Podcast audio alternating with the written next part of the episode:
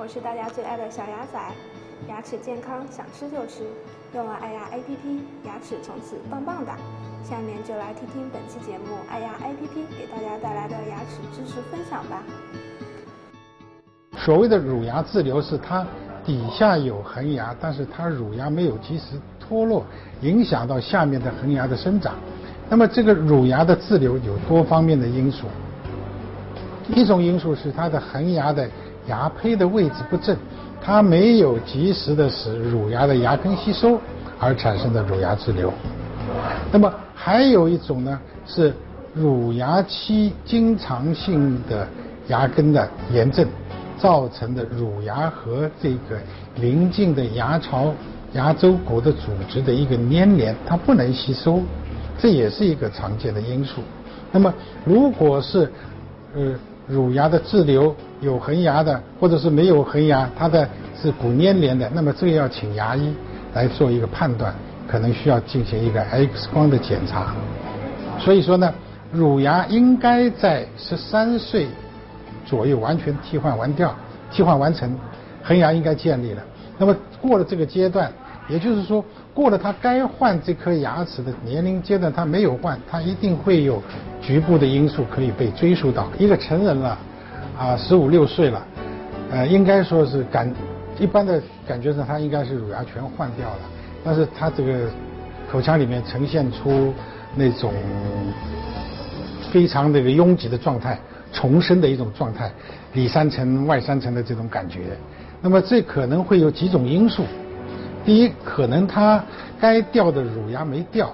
那么恒牙呢从不该生长的位置冒出来了，形成形成一种双重的排列结构。还有一种呢是这个牙列上本身它就存在着一种叫多生牙的一个情况。所谓多生牙，它在二十八颗标准的牙列之外，它有多了几颗牙胚。那么这个多生的牙胚它又冒出来了。它就占据了其他牙齿的位置，所以形成一种拥挤的状态。所以呢，这种拥挤的状态可能是乳牙没有掉，恒牙长出来了，形成一种重生的状态；也可能是多生牙长出来了，它占据了其他牙齿的位置，形成的一种重生的状态。还有的一种情况就是本身的乳牙也掉了，它也没有多生齿，它是一个正常数量的一个。牙齿，但是它的由于它的牙槽骨的宽度和长度不够，它不能容忍它二十八颗牙的正常排列形成的一种拥挤状态。所以具体这个这种拥挤的重生状态是属于哪一种因素造成的，应该要请牙医来进行一种鉴别。这种重生状态的牙齿怎么样进行一个医疗干预，是一个专业性很强的一个问题。